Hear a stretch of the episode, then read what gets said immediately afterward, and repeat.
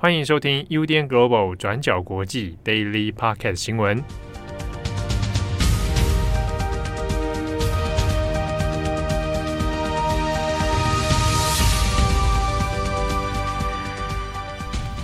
Hello，大家好，欢迎收听 UDN Global 转角国际 Daily Podcast 新闻。我是编辑七号，我是编辑慧仪。今天是二零二二年八月十二日，星期五。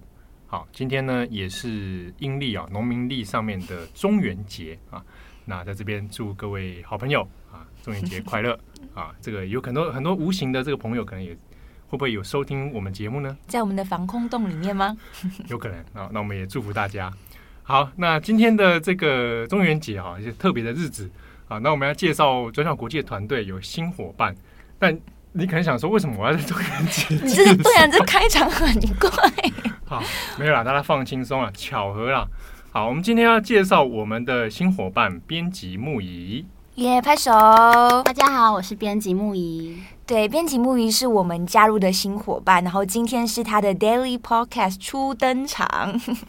那木仪呢，他其实之前也有关注移工跟人权的议题，所以后续大家也可以期待一下他接下来会分享哪一些议题给大家。身为那个转角国际资深的长期的听友，可以加入大家，我是觉得还挺神奇的。哦，好，那我们欢迎木仪。OK，那首先我们今天的第一条新闻，我们先来看一下川普。对，我们要继续更新一下川普海湖庄园的搜查行动。那这个新闻呢，是今天各大外媒的重点报道内容。我们先说结论，也就是美国的司法部长已经出来回应这一个搜查行动，但是细节呢，依然还是不明朗的。那我们在星期二的 Daily 上面有跟大家更新，美国的 FBI 突袭检查川普在佛罗里达州的别墅海湖庄园，甚至呢也破解了川普的保险箱。不过当时候不管是司法部或者是 FBI 都没有透露太多的细节，我们只知道突袭行动是跟机密文件有关，但是具体来说是由哪一个单位授权也不清楚。那也因为相关的资讯都不透明，再加上搜查前总统的住处，在美国其实非常的罕见，所以事件呢过后几天也开始延烧，许多的共和党议员就出面指控，这根本就是出于政治动机的突袭行动，包括彭斯，也就是前副总统川普的副手，他之前因为国会山庄的事件，其实也有跟川普闹分歧哦，那现在他也出面说话，他表示在美国的历历史上没有任何一位前总统的个人住处被突袭过，所以他也要求司法部长贾兰德必须向美国人民完整解释为什么会采取这一次的行动。那事件后来也就延烧了几天，司法部长贾兰德 Merrick Garland 在十一号星期四也就出面回应了外界的质疑。他就说，司法部不会轻易或者是轻率的下达类似的决定。那这一次的搜查行动是他亲自决定要搜查川普的海湖庄园，那并且 FBI 也有联邦法院授权的搜索票。但就贾兰德的整场发言来看呢，他并没有透露太多的细节，也不开放记者提问，只有说因为受到联邦法律还有部门规定的限制，他没有办法详细告诉大家这一场搜查行动的依据是什么，但强调司法部的行动没有任何的偏见或者是喜好。那除此之外，贾兰德也有提到，由于川普呢已经公开向外界证实了这一场搜查行动，所以基于公共利益呢，司法部已经向法院提出动议来公开搜查令的内容。那这也是外界关注的焦点之一哦。我们之前有跟大家提过，FBI 会突然搜查川普的海湖庄园，是跟机密文件有关。但这个机密文件是什么？其他媒体其实都没有提到。那只有《华盛顿邮报》出了一篇独家报道，他们就引述知情人士的消息，指出这一个机密文件可能是跟核武有关。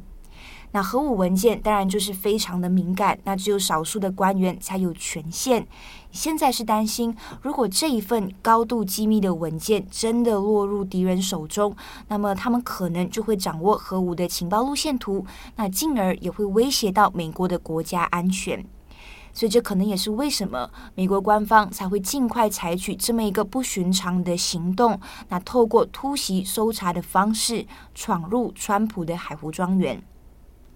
但是具体来说，这一份核武文件的细节也没有人知道，包括核武的情资到底是跟美国还是跟其他国家有关，或者是他们到底有没有在川普的海湖庄园里面找到这一份文件，目前我们都不清楚。好，以上这一些资讯呢，大概就是我们已知的内容。那更详细的一些搜查的行动，可能也必须要等到搜查令公开之后，我们才可以知道。那后续我们也可以继续观察的，也就是这一场搜索行动到底会如何影响今年的其中选举，还有二零二四年的总统选举哦。那我们先说其中选举的部分，那共和党议员就有指出，如果这一次他们赢得了多数席位，就会成立这个调查委员会来调查 FBI 这一次的行动。那同时呢，也会调查拜登的儿子 Hunter Biden 他的海外商业交易等等。那再来，也就是二零二四年的总统选举。那川普之前败选之后，其实都有提到他可能会在二零二四年竞选总统。所以，如果到最后川普真的有出来竞选的话，外界也预计这一次的搜查行动可能也会刺激川普的支持者，让他们站出来支持川普。好，那下一则新闻，我们来看一下。先前我们有讲到中共在。这个台海外围做军演，然后其中呢，把飞弹射到了日本的经济海域。好，那这件事情在今天日本的共同新闻社哦，共同通信社，那就做了一篇独家报道。那这篇独家报道里面呢，有讲到啊，根据他们从不同管道来自中国外交的一些内部情资，好，那说。中国这一次把飞弹射到日本的经济海域里面哦，EEZ 里面是由中国国家主席习近平亲自下令同意的一件事情。好，那这一个新闻出来之后，其实引发了外交圈不小的震撼。原因是因为过去其实很少有呃可靠的消息能够证实说习近平亲自同意或者下令的某一个比较争议的外交手段哦。那先前日本其实就已经很在意中共把导弹射到 EEZ 这件事，那没有想到说现在透露出来的讯息是由习近平本人有同意的。那尴尬的也在于说，因为今年是日中建交的五十周年，那其实很时间很快哦，在九月底十月初的时候，差不多就要有一些相关活动了。那这件事情呢，也引发了日中之间的外交紧张，所以也有很有可能。这个这一次的建交纪念呢，会变成一个官冷民热的一个状况，或者是说连民间的交流可能都会中断的一个问题哦。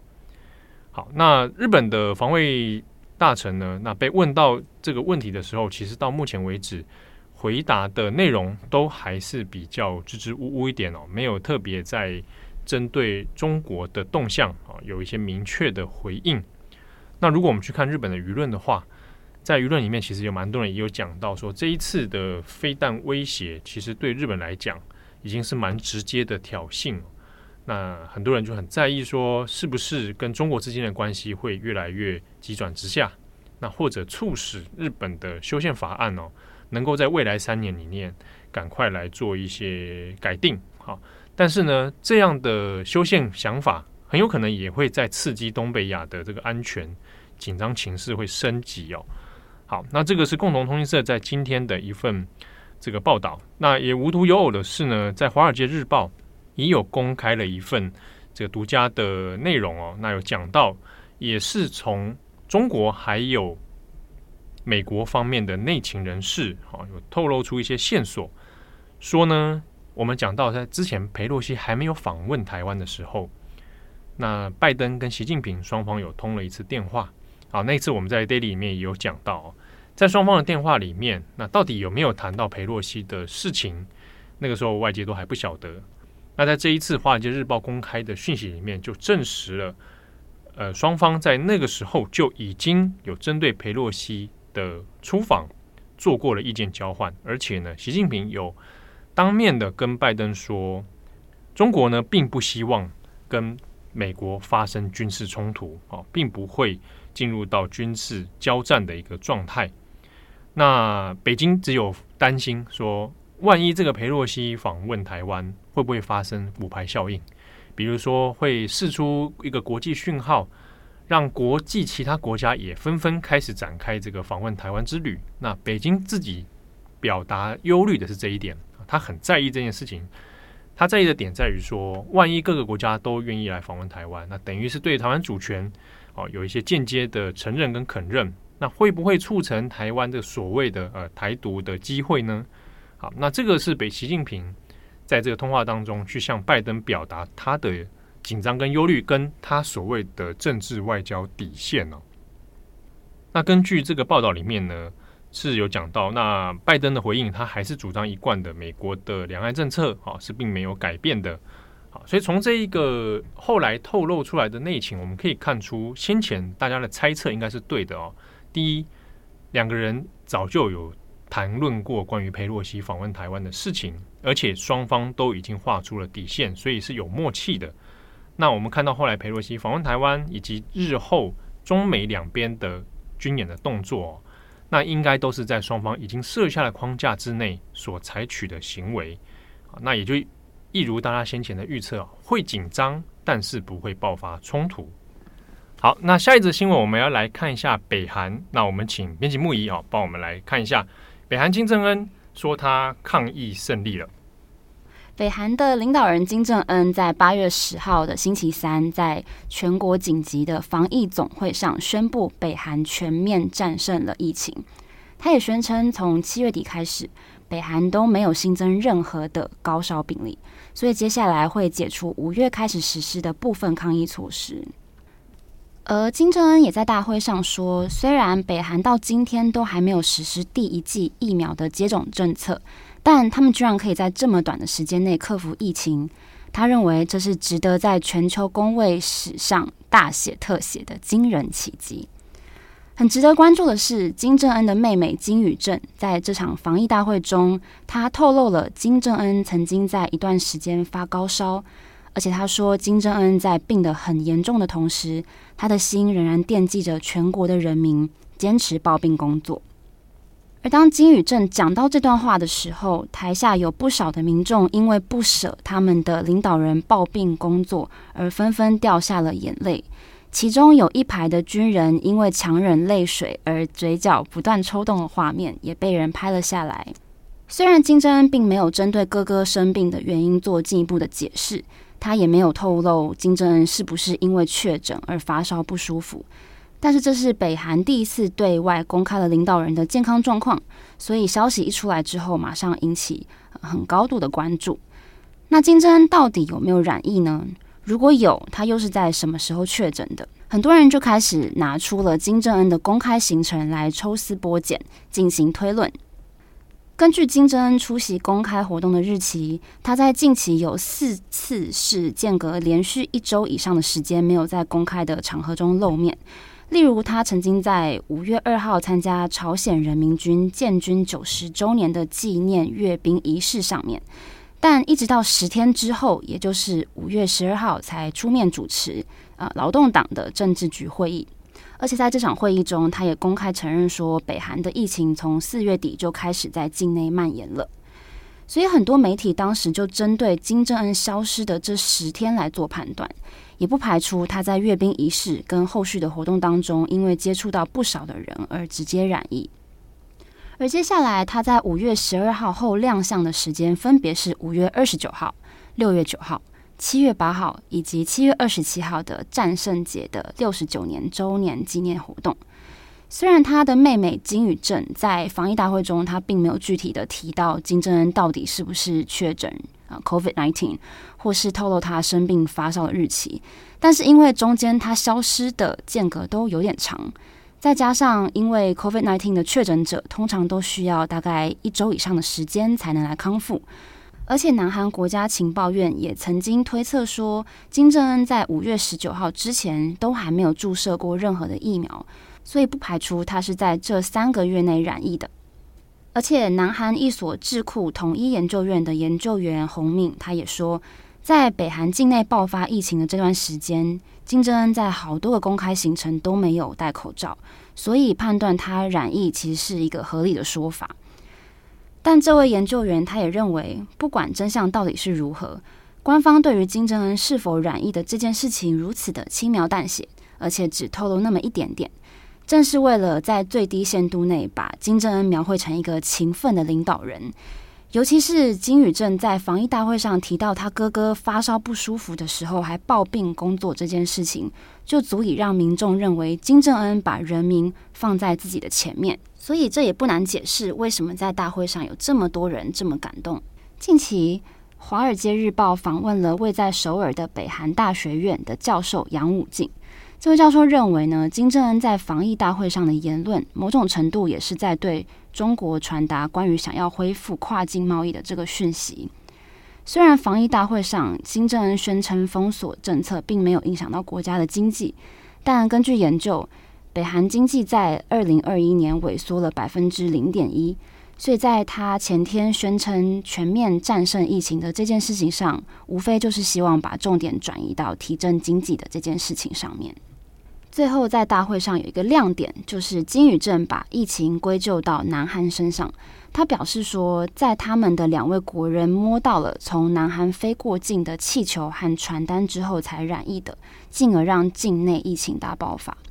金宇镇说，这些传单上有着散布肺炎的污染物，而且这已经获得很多国家跟世界卫生组织的证实。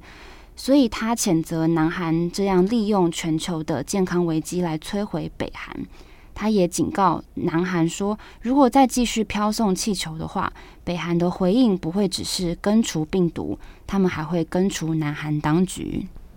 好的，那以上是今天的 Daily Podcast 新闻。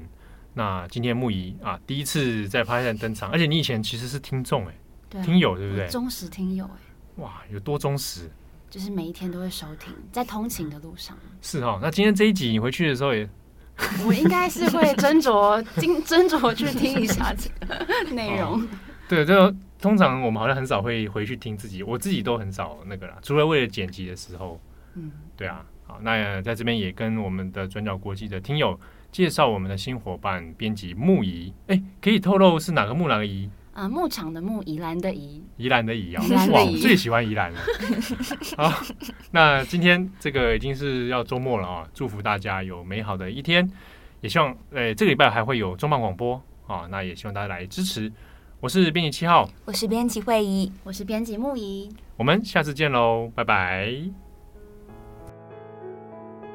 感谢你的收听。如果想知道更多资讯，请上网搜寻 UDN Global 转角国际。